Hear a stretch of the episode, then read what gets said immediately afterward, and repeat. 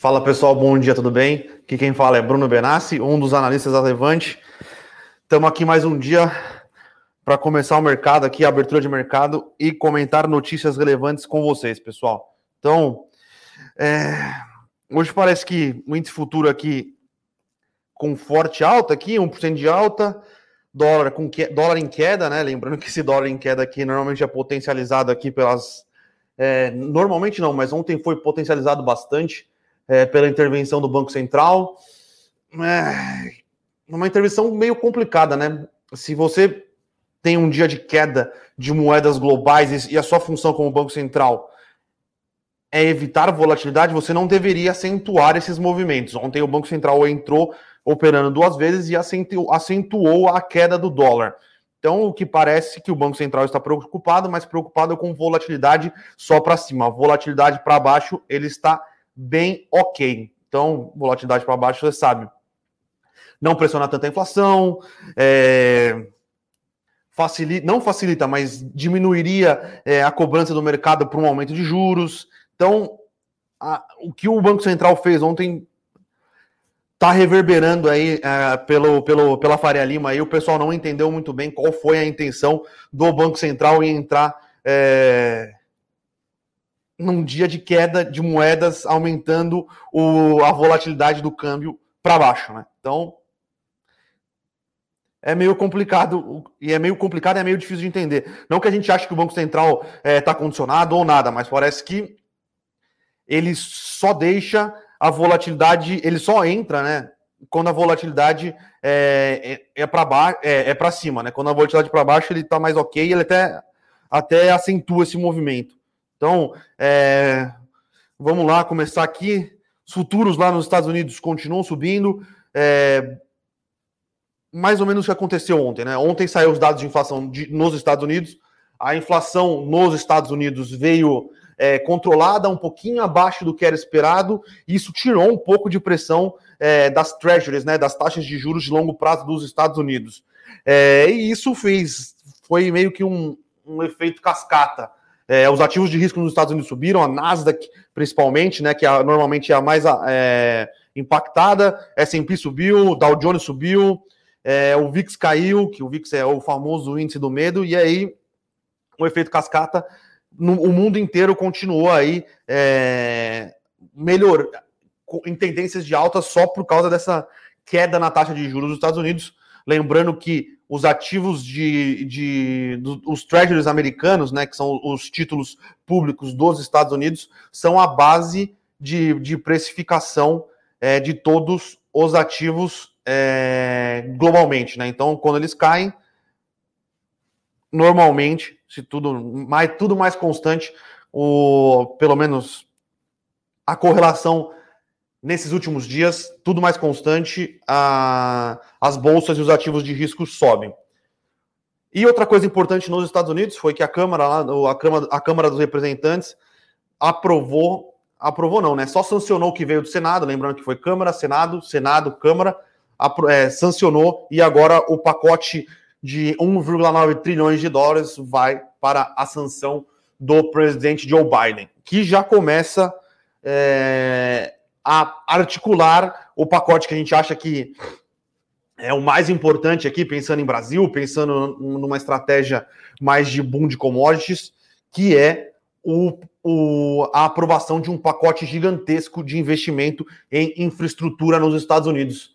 Saiu uma pesquisa nos Estados Unidos, se eu não me engano, é da, é da agência responsável por, por infraestrutura nos Estados Unidos, que os Estados Unidos precisam investir 2,8 trilhões de dólares em 10 anos para a cadeia de infraestrutura dos Estados Unidos ter um nível. É, voltar a um nível de antes. Lembrando que a infra infraestrutura nos Estados Unidos é, ela, é, ela é uma estrutura, infraestrutura velha, tá? Ela precisa ser renovada assim. Então, é, isso também pode ajudar a pressionar o preço das commodities.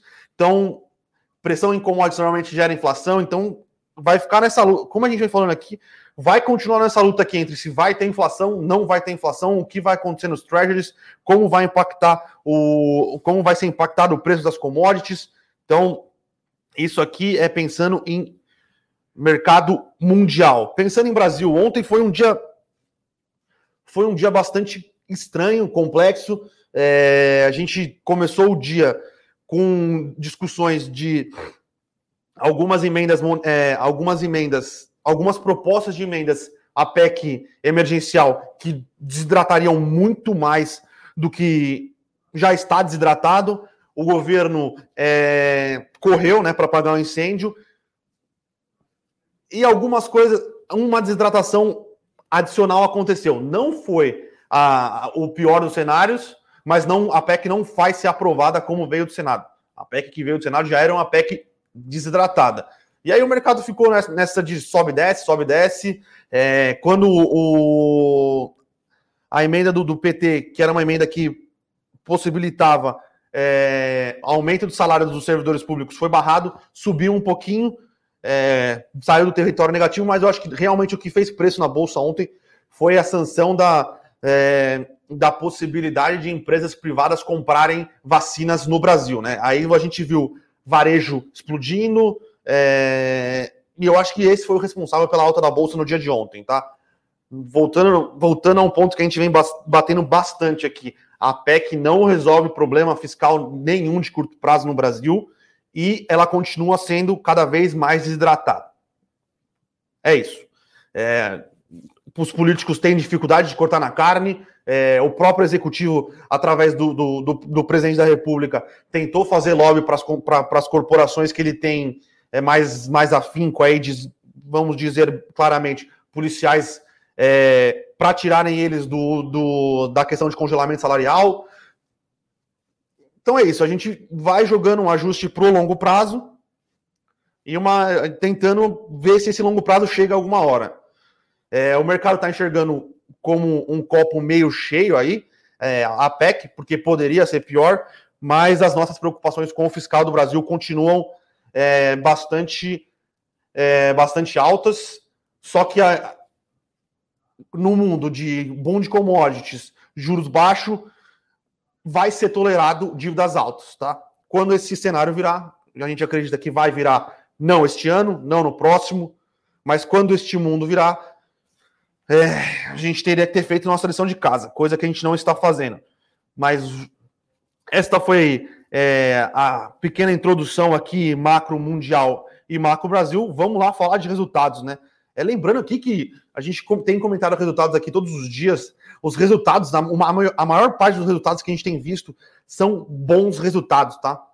E a gente sempre gosta de focar e lembrar que economia é, PIB não é bolsa, tá? Na bolsa brasileira a gente tem empresas que ou não dependem do PIB Brasil, é, ou são é, oligopólios como os bancos, ou são empresas de ah, nos, nos próprios setores que são fragmentados, varejo, é, shoppings, os grandes players eles têm condições de, de sustentar é, períodos de crises melhor do que os pequenos. Então, se você vai acabando, esses grandes players quando tem problemas ou crises, eles ganham market share dos pequenos, né? Então, é, esse é um dos principais motivos aí que a gente acha que é um dos principais motivos pelos quais os é, resultados têm vindo bastante forte.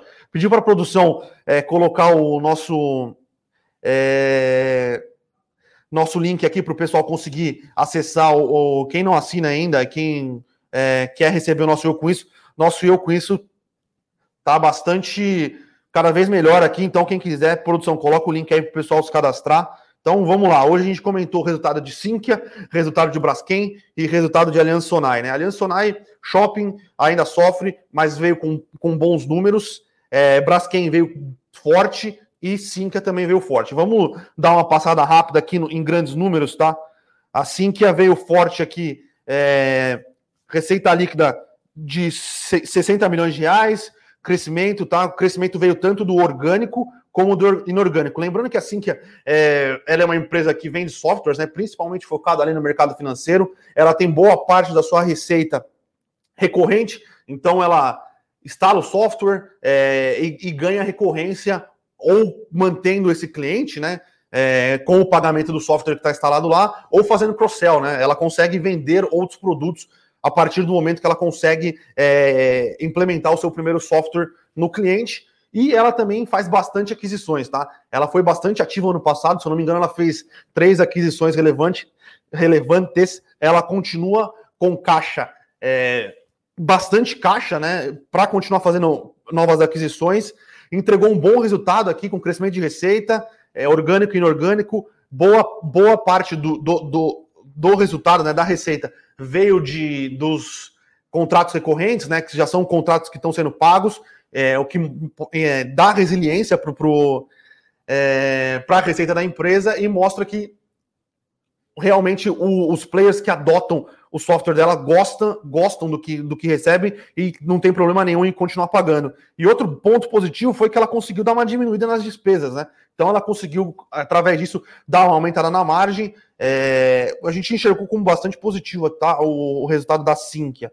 É, e eu acho que é uma empresa que negocia múltiplos é, caros, né? Mas é uma empresa de forte crescimento e que está num setor fragmentado que ela muito provavelmente ou ela vai é, continuar expandindo via é, o crescimento inorgânico, orgânico, né? Que ela vai continuar fazendo cross-sell, vai continuar conseguindo trazer novos players para instalar o software dela, ou ela vai realmente continuar comprando e quando ela. O interessante é que quando ela, quando ela compra esses novos, novos players, ela bota na base dela e depois ela consegue fazer o cross-sell também, né? Então, ela. O cross-sell nada mais é do que a venda de outros produtos para quem já é cliente. Então ela traz o. Ela compra, traz esse cliente para a base dela, é, e este depois, quando esse cliente está na base dela, ela consegue vender os produtos da própria Sinqia. E, se for o caso, ela consegue vender os produtos da, da, da empresa adquirida para a base de clientes da Sync. Então, é, é, um, é um setor de, de alto crescimento. É, eu, particularmente, não sou nenhum especialista é, em análise de, de empresa de growth. Eu sou um, eu tenho problemas com, em pagar múltiplos altos, mas parece um, um case bastante interessante, tá? Lembrando que a Sinqia, é, lembrando que é um problema meu, tá? Eu, eu sei que é uma dificuldade minha em, em fazer valuation de empresa de growth, a, me ater um pouco mais no, no, nos valuations tradicionais. Eu acho que faz sentido ter empresas de growth na sua carteira, tá? Mas lembrando que a Sinqia é uma recomendação aberta da Levante, então, pessoal, comentário aí nosso sobre como foi o resultado. Aliança Sonai, é, shoppings, né? Queda de receita, é, queda de lucro, mas tudo mais ou menos é, como era esperado, né? Lembrando que o setor de shopping provavelmente foi um dos setores que mais sofreu junto com o turismo aí é, no ano de 2020, tá? Mas a companhia foi melhorando trimestre a trimestre e entregou números ok, tá? Não foi, na, não foi é, foram números abaixo, né? Foram números de queda de, de, de, receita, queda de lucro, queda de NOI, que é o net, net Operation Income, né? Que é a renda gerada pelos shoppings, é, mas foi foi, foi bom porque mostrou a resiliência da Sinqia, tá? Todo mundo esperava que os números poderiam ser bem pior, principalmente quando começou é, a pandemia, tá? Então, foram números que mostram realmente o impacto da pandemia no setor de shoppings, mas mostram que é um setor resiliente, principalmente os grandes players, né? Mostra que é um setor resiliente, que assim que a gente conseguir acelerar essa vacinação, vão ser setores que vão conseguir aí e tem, tem valor, né, para destravar, principalmente aí no longo prazo. E o último resultado que a gente tem para comentar aqui foi o da Braskem. É, Braskem apresentou um bom resultado, tá? Lembrando que a Braskem, neste último é, trimestre, no quarto trimestre, passou o final do, da, das indenizações que ela tem que pagar pelo acidente lá em Alagoas. Agora, o, o valor foi fechado, o valor está acertado, se eu não me engano, são 10 bilhões de reais. Passou a última pernada aqui, né? O último haircut, no one-off aqui no, no no, no resultado. Teve um problema no, no final do quarto tri também, envolvendo o fornecimento de, de gás por parte de um contrato que a Braskem tinha com o governo mexicano, que foi rompido. Isso acabou atrapalhando um pouco é, a geração de, de resultado da planta no México, tá? Mas aí duas coisas: as provisões foram finalizadas, não impactam mais a Braskem daqui para frente. E o contrato com o México acho que foi em janeiro ou fevereiro, se eu não me engano, é, foi é, assinado com o governo mexicano, então agora a Braskem tem um novo contrato de fornecimento por 15 anos de gás natural com o, com o governo mexicano. Então, é, lembrando que esta, esta quebra de contrato aqui atrapalhou, primeiro, porque a Braskem ficou alguns dias sem conseguir operar, segundo, porque ela teve que importar é, gás dos Estados Unidos num custo muito mais alto. Então, agora parece que isto é, se resolveu na Braskem. O resultado foi bom, tá? Crescimento de receita em todas, os, em todas os, os, os, as regiões de atuação da Braskem, é, que é Brasil, Estados Unidos, Europa, México, e as exportações dessas plantas para o redor do mundo. Isso se dá porque é, os setores. Então, a, a, indústria continua demandando muita é, matéria-prima, e a, e a Braskem é uma fornecedora de matéria-prima, não matéria-prima bruta, né? Mas ela fornece é, PVC, pro, propetileno, plástico, né? E isso tem sido bastante demandado pela indústria, construção civil. Então, o resultado foi muito bom, né? Foi, foi, foi, foi um resultado de crescimento de receita, redução de dívida líquida sobre EBITDA, né? Boa, né? Ela estava com quase cinco vezes a dívida líquida EBITDA no terceiro trimestre. Esse trimestre ela conseguiu diminuir para um pouco mais, um pouco menos de três vezes, gerando bastante caixa, tá? Porque boa parte da receita dela é em dólares, então com o câmbio depreciado ela cons consegue é, gerar bastante é, caixa. E a, a Braskem é isso, né?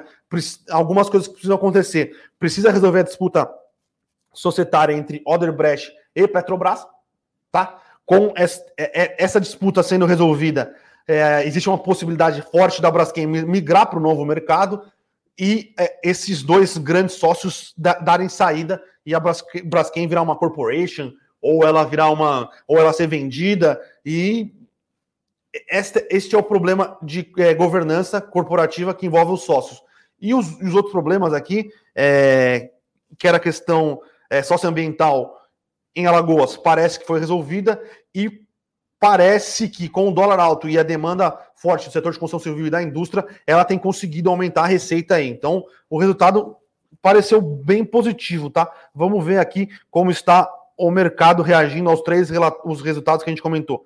Sink aqui subindo 6%, o mercado gostou bastante do que viu. É, Aliança Sonais subindo quase 3%. Lembrando que aqui deve ter algum impacto, é, ainda um, algum resquício né, das notícias envolvendo a vacinação por entes privados. Vamos ver aqui como é que está a Multiplan.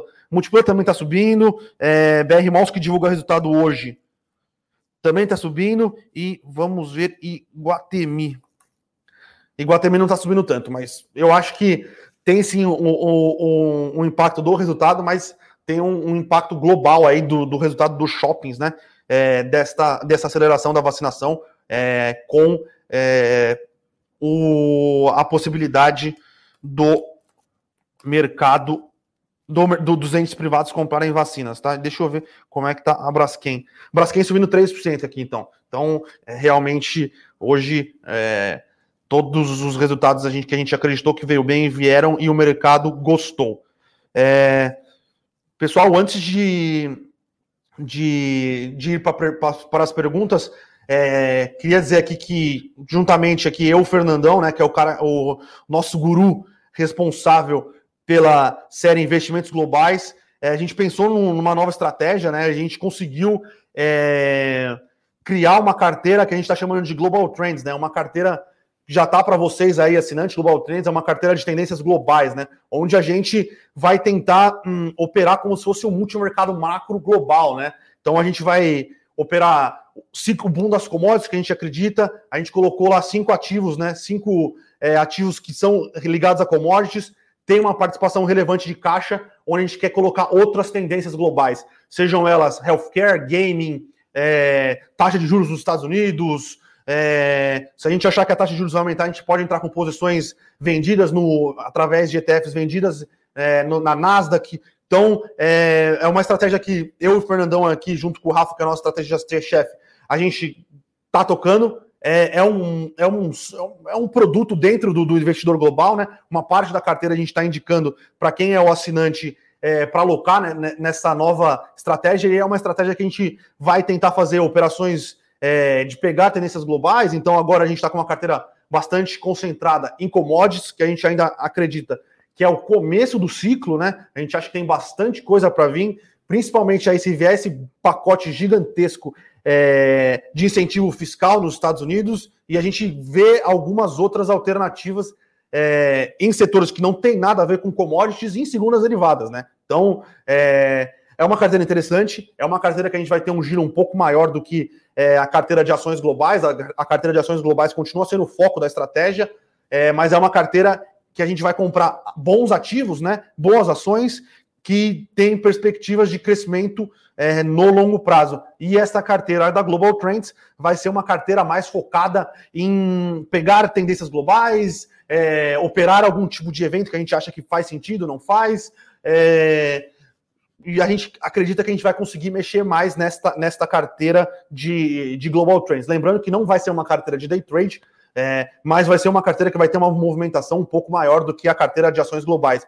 Pessoal da produção, lembrando que já está lá na plataforma para os assinantes, mas a gente tem promoção para quem quiser assinar a carteira global, né? Quem quiser assinar a carteira global vai ter essa carteira de ações globais, vai ter essa carteira é, de, ações, de BDRs, né? Quem não quiser abrir conta na, na, na Avenue ou alguma outra corretora, vai ter tem uma carteira só de BDRs para você investir aqui direto no Brasil e tem essa carteira de Global Trends agora é, e essa daqui infelizmente a gente não tem não tem no Brasil, tá? Então é, esse Global Trends é, é a maior parte dos tradings vão ser realizados através de ETFs vão podem vir a ter ações também, mas a, a maioria dos tradings são de ETFs e os ETFs realmente é a maior concentração no mundo aí é, tá nos Estados Unidos, tá? Então lá, como eu falei, a gente pode operar é, no Nasdaq, a gente pode operar comprando com, é, ETFs que compram commodities propriamente, a gente pode operar comprando ETFs que compram é, empresas mineradoras, a gente pode operar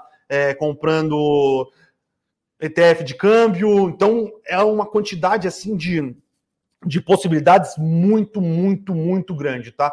Então, é, é até legal que a gente está se sentindo realmente um, um gestor de, de multimercado macro global, né? A gente está olhando para vários setores, várias tendências, é, e foi, foi bem legal, foi bem trabalhoso construir essa carteira, mas foi bem legal e vai ser uma carteira que vai ter bastante novidade, tá? Bastante setores diferentes, bastante estratégias diferentes. Lá nos Estados Unidos a gente consegue comprar VIX, né? Que é o índice do medo, consegue shortear o VIX se você quiser. Então eu vou pedir para a produção colocar o o link aqui. Produção, se você puder colocar o link é, para o pessoal acessar o desconto aqui, vai ser, vai ser positivo, tá? Já está aqui já, o novo super ciclo das, das commodities. Lembrando que o novo super ciclo das commodities é uma das tendências que vão estar tá dentro dessa carteira de Global Trends. Então, é, fiz o meu jabá aqui, pessoal, e vou responder as perguntas de vocês agora.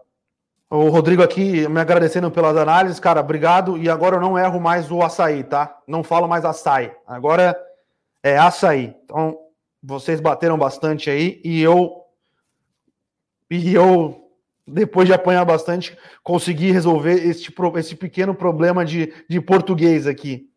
Vou responder uma primeira aqui perguntando de, de Trisul. Tamires, é, eu não olhei a fundo tá, o resultado de Trisul mas pelo que eu bati o olho, pareceu ser um resultado bem forte, tá? ROI alto, é, vendas altas, é, então continua com um guidance de crescimento forte para o ano de 2021. Então, pareceu ser um bom resultado, tá? Vamos ver até como é que tá as ações da Trisul aqui, subindo 5%, tá? Então, realmente foi um bom resultado da Trisul. Tá, ministra, de novo aqui perguntando de Sinqia. É... Deixa eu, calma aí que eu me perdi aqui. De Sinqia, se é uma boa small caps, tá, Miris? A gente gosta de Sinqia, tá? É, é uma small caps, é uma, mas é uma small caps de growth, tá? De bastante crescimento.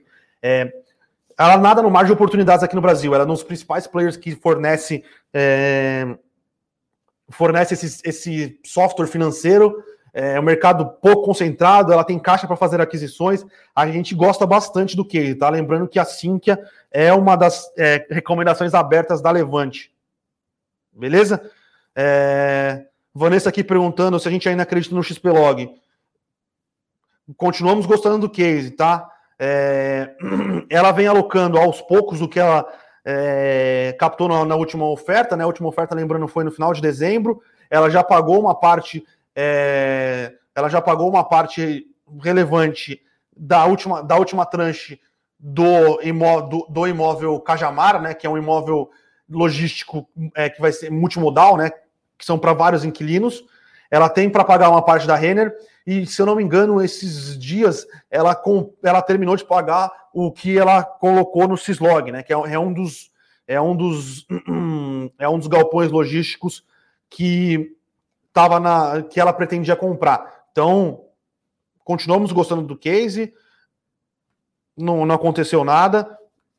Essas quedas de mercado são normais, até muita gente pode ter aproveitado para flipar as cotas quando recebeu. Continuamos bem, bem, bem tranquilos aqui em relação ao case de, é, do XPlog, tá? Lembrando que é um, é um dos fundos, é um dos maiores fundos de logística, é um dos fundos que estão muito bem posicionados aí para continuar nadando nessa tendência aí de, de expansão do e-commerce, last mile. Então, tudo, tudo, tudo em conta aqui, tudo tranquilo. Marcelo pergunta, com a saída de Petro da nossa carteira, se a gente está de olho em 3R, PetroRio e Enalta. Marcelo, a gente está olhando, tá?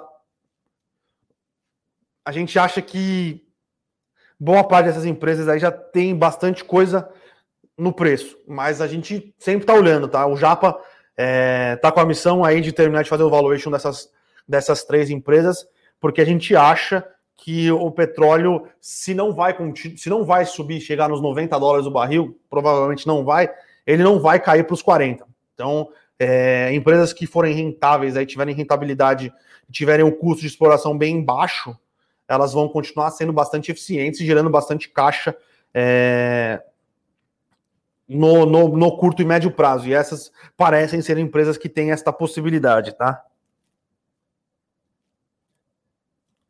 O Guilherme Chacura aqui pergunta: os FIIs de logística ainda continuam sendo sólidos e defensíveis nesse momento?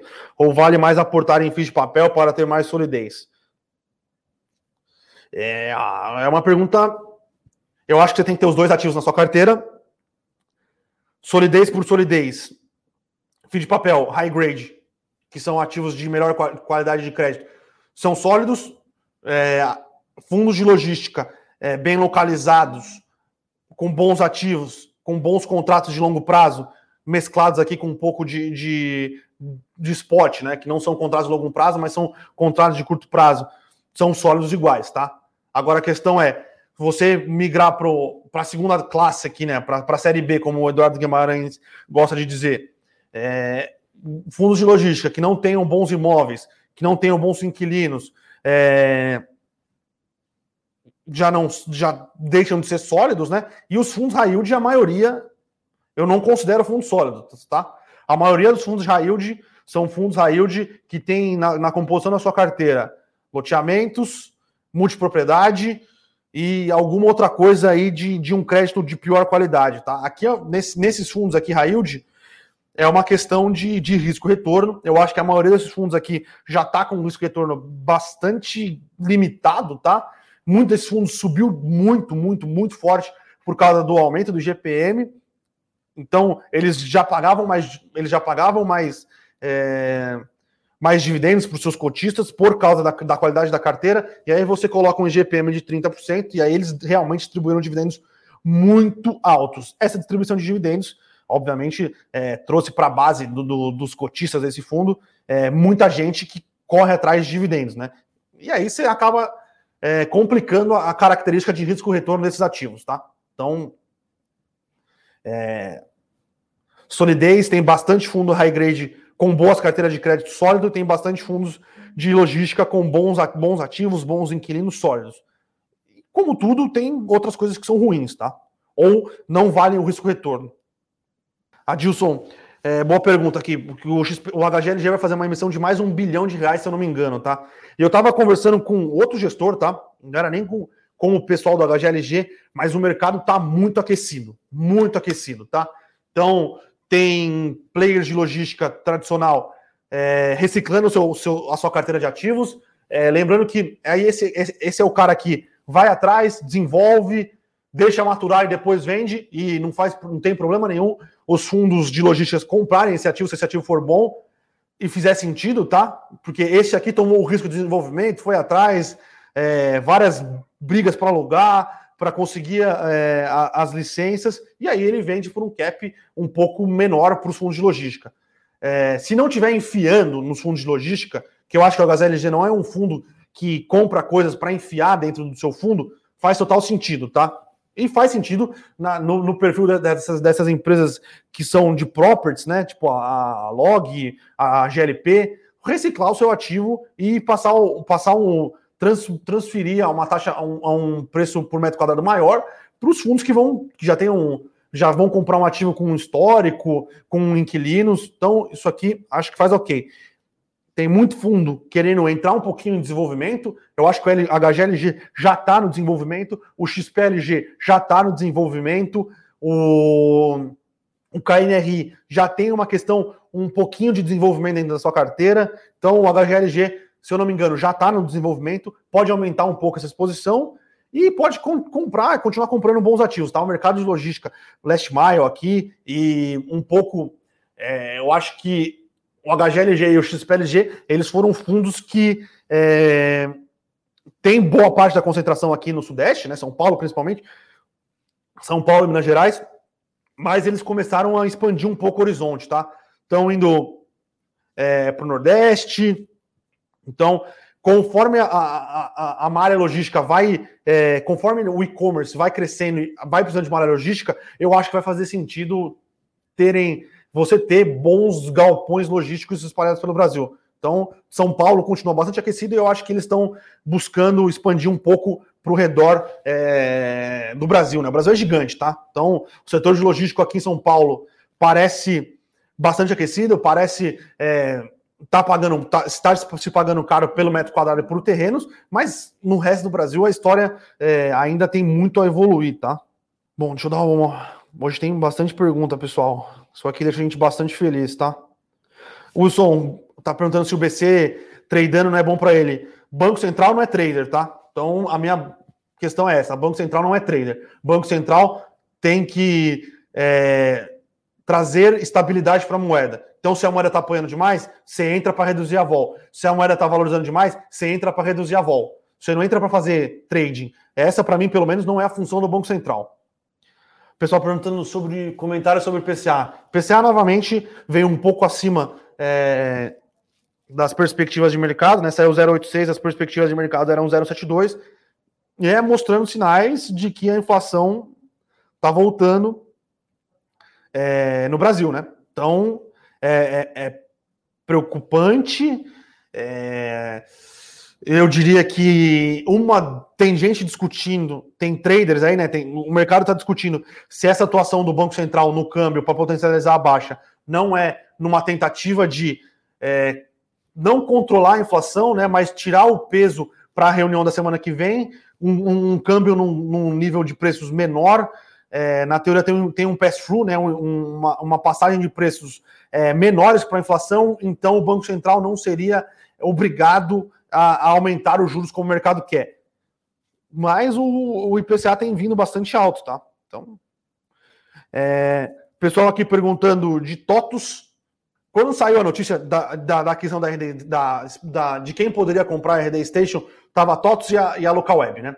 É, o, o, mercado imaginava que ia ser pago algo em torno de um bilhão de reais.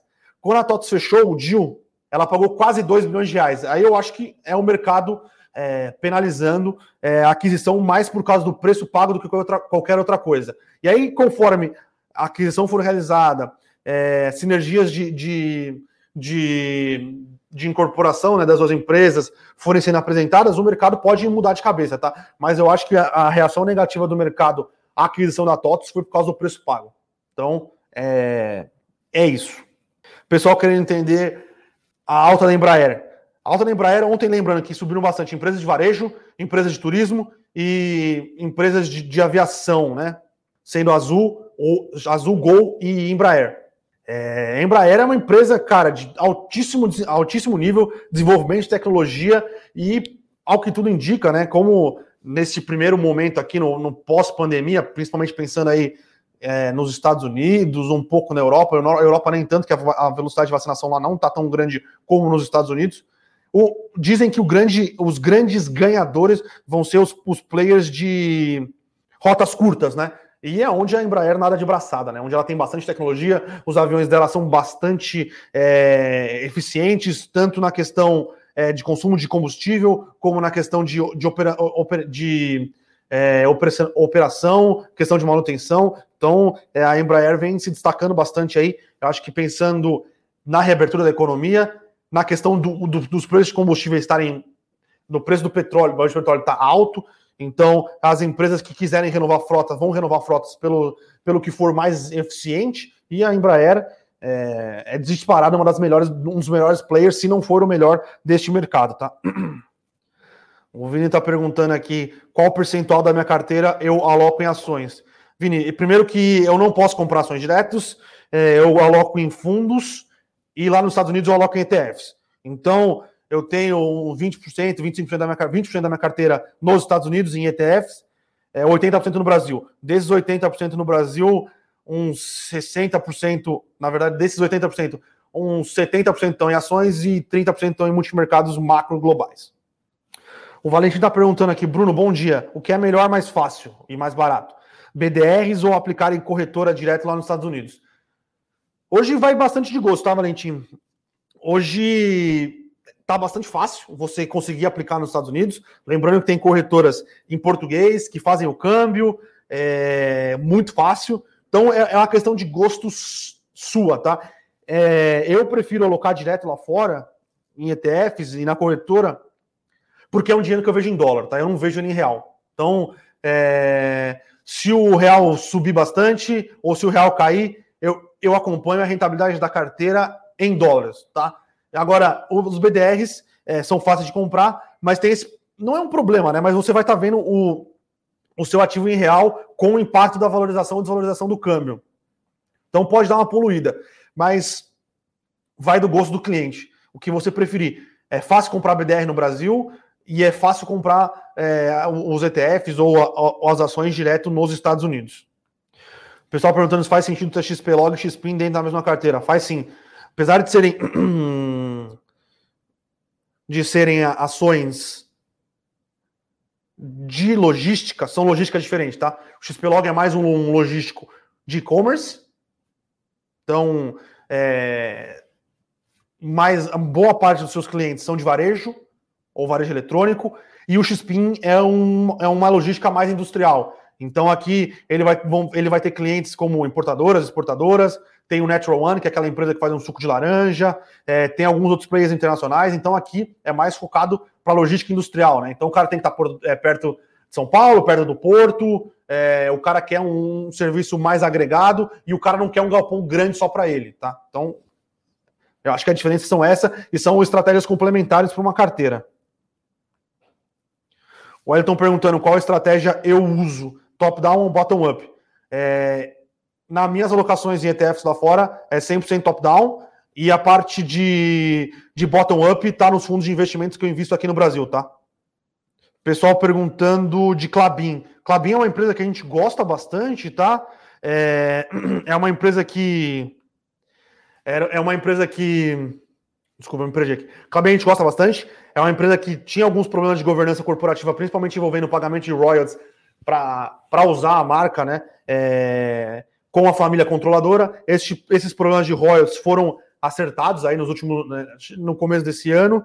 É, tende, a, tende, tem tudo para destravar valor. Lembrando que Clabin ela tem uns 40, 30, entre 35% e 40% de venda de commodity, venda de celulose, e o resto, os outros 60%, é de papel. Papel, não papel, mas de embalagens, é, papel ondulado, que é um setor que está sendo bastante, tem bastante demanda por causa do, do, do crescimento do e-commerce, tá? Lembrando que boa parte dos players não estão conseguindo atender os pedidos ou estão repassando o preço. Então parece ser um, um, um player interessante aí, pensando é, no crescimento do setor de e-commerce. É, lembrando que os dois players do Brasil também são referências aí no, na questão do ESG, desenvolvem bastante tecnologia limpa, então, são players interessantes pensando agora nesse call de curto prazo aqui, pensando no crescimento do e-commerce no Brasil, pensando no longo prazo é bastante interessante, porque cada vez mais o e-commerce é, vai, vai continuar crescendo, e pensando também em empresas que são é, preocupadas com o meio ambiente, desenvolvem tecnologias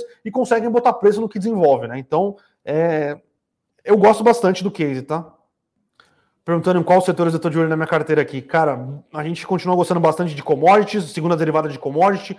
A gente está de olho aqui, começando a ficar de olho no setor de varejo. varejo moda, varejo em geral, porque a gente acredita que se a, vacinação é, realmente acontecer. Porque o, o, Brasil, o problema do Brasil não é a velocidade de vacinação, tá? O problema do Brasil é a quantidade de vacinas. Se a gente conseguir ter bastante, é, uma quantidade relevante de vacinação, é, de vacinas disponíveis, a gente vai vacinar muito rápido. Então, e aí eu acho que a gente pode ter alguma surpresa é, positiva no segundo trimestre aí, pensando em varejo, tá? Mas isso se a gente conseguir é, andar com, com, com a vacinação. Mas a gente tá, já começa a estar de olho que parecem ter algumas empresas no varejo bastante amassadas, tá? É, Carlos, qual o câmbio que eu tenho que usar para valorizar a minha carteira, minha carteira global? Uh, eu acho que você tem que ir comprando os seus, as suas posições, né? Fazendo o câmbio no dólar. Eu não gosto de fazer tudo de uma época, é, de uma vez só, porque é, tem um ditado, se eu não me engano, que fala que o câmbio foi feito para trazer humildade para os economistas, porque é muito difícil de prever, são vários fatores que acabam é, é, impactando. Então, eu faria sempre aportes mensais, compraria o câmbio na, naquele momento, e a partir do momento que você comprou o câmbio, tá em dólar. E aí, você, se você tiver uma carteira mais de ações, você compara com com o S&P, se eu tiver uma carteira mais de ETF, você pode comprar, comparar com o MSCI Global, Index, né? Então, é isso, tá? Eu acho que a partir do momento que você colocou em dólar, esquece, você não olha mais em real. O Vinícius falando aqui que a situação no Brasil está assustadora, cara, concordo 100% com você. É, realmente, esses próximos dias aqui vão ser bastante complicados, já estão sendo bastante complicados. É por isso que a gente adotou aqui na Levante. A gente pede que vocês também adotem aí cara, tentar sair o mínimo possível de casa. Se tiver que sair, cara, porque tem gente que realmente tem que ir trabalhar, a gente entende, faz sentido. É, mas adote as medidas aí, cara. Máscara, é, distanciamento, álcool em gel. É, não dá para tentar. Não dá para abusar, tá? Não dá para é, deixar sorte, porque como a gente tem, tem visto aí, é, o nível de, de internações, de, de, capacidade de UTI tá, tá realmente no talo. E é triste, é complicado, mas não tem mais. É só isso. É triste complicado, tá, pessoal? Então, é, tenta ficar em casa, proteger seus familiares e se tiver que sair de casa, é o que eu tô falando, daquele jeito, luva, distanciamento, luva não, é, distanciamento social, máscara, álcool em gel e tomar bastante cuidado, tá? Que agora a situação já está complicada e tende a ficar mais complicada nos próximos dias. Por isso que é importante a gente, a gente tentar acelerar a, a quantidade de, de população vacinada. Então, eu acho que é este o, o meu comentário. Perguntando se a gente gosta de Arezo, estamos olhando Arezo, tá? Não temos opiniões formadas. É, Sanepar, barato, caro, tudo depende, tem o risco Brasil alto aí, tá? Lembrando que o governo do Paraná deu uma raquetada na Sanepar quando ela tentou é, passar, um, passar o reajuste na tarifa. Não conseguiu passar o reajuste que ela queria. Então, o risco Brasil aí para as estatais, para a gente está bastante, tá bastante alto, tá? Bastante alto mesmo. Isso aqui, com alto risco Brasil, vocês não acham que tem ativos bons e baratos? Com certeza. A gente, a gente tem bastante ativos nas nossas carteiras que a gente acha bom e barato.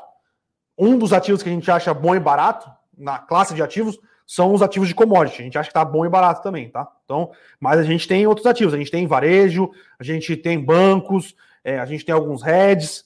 É, e mais agora a gente acha que o, se tudo der certo, o varejo e a construção civil Talvez shoppings demorem um pouco mais para andar, mas varejo e construção civil voltem a andar, tá? Eles ficaram bastante para trás e é isso. A gente, a gente acha assim que tem ativos bons, bons e baratos no Brasil.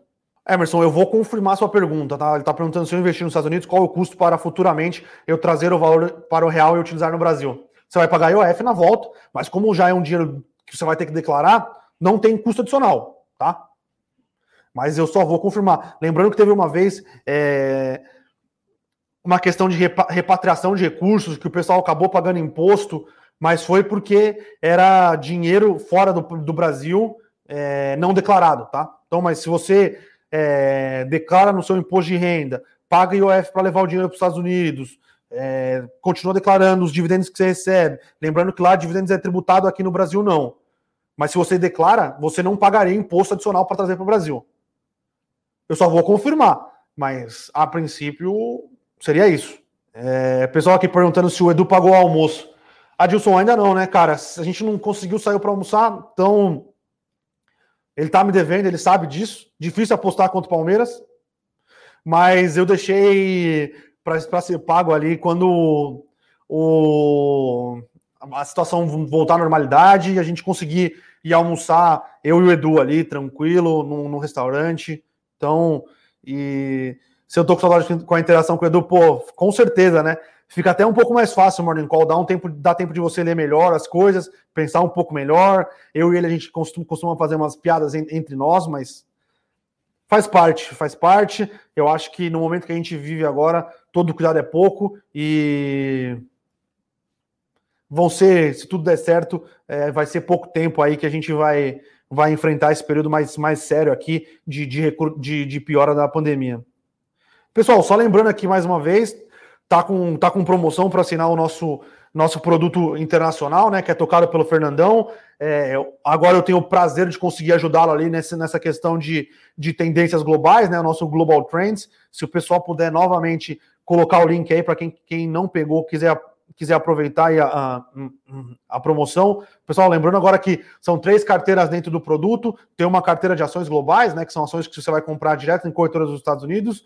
Tem BDRs de ações, dessas ações aqui no Brasil. Se você não quiser mandar o seu dinheiro para fora e ter, ter essa carteira de ações dentro do Brasil, é, vocês podem comprar através de, ETRs. E agora tem é, este novo, é, novo produto aí que a gente criou dentro é, da estratégia que a gente está chamando de Global Trends. Agora ele está bastante focado nas commodities, que a gente acha assim que tem um super ciclo de commodities acontecendo e que vai continuar por algum tempo. E essa daí você só pode comprar nos Estados Unidos, tá? Então, é, são três carteiras, um voltado no Vale Invest em raiz ali, que o Fernandão toca, é, comprando empresas de valor ou empresas de crescimento que vão conseguir entregar resultados a longo prazo. E agora, numa questão aqui um pouco mais de, de macro, global, é, o Global Trends, onde a gente pode operar algumas tendências, é, comprar alguns ETFs que a gente, em coisas que a gente aposta contra. Então, é, ficou bem legal, tá? Ficou bem legal mesmo.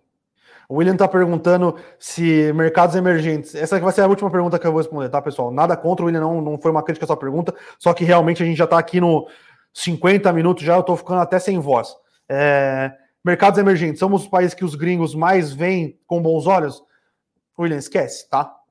A gente, o, é, o Brasil, o gringo olha, mas não é mais uma, uma parte relativa e grande dos, dos investimentos dos grandes investidores globais. Os investidores globais hoje preferem estar investindo em, em Sudeste Asiático, tá?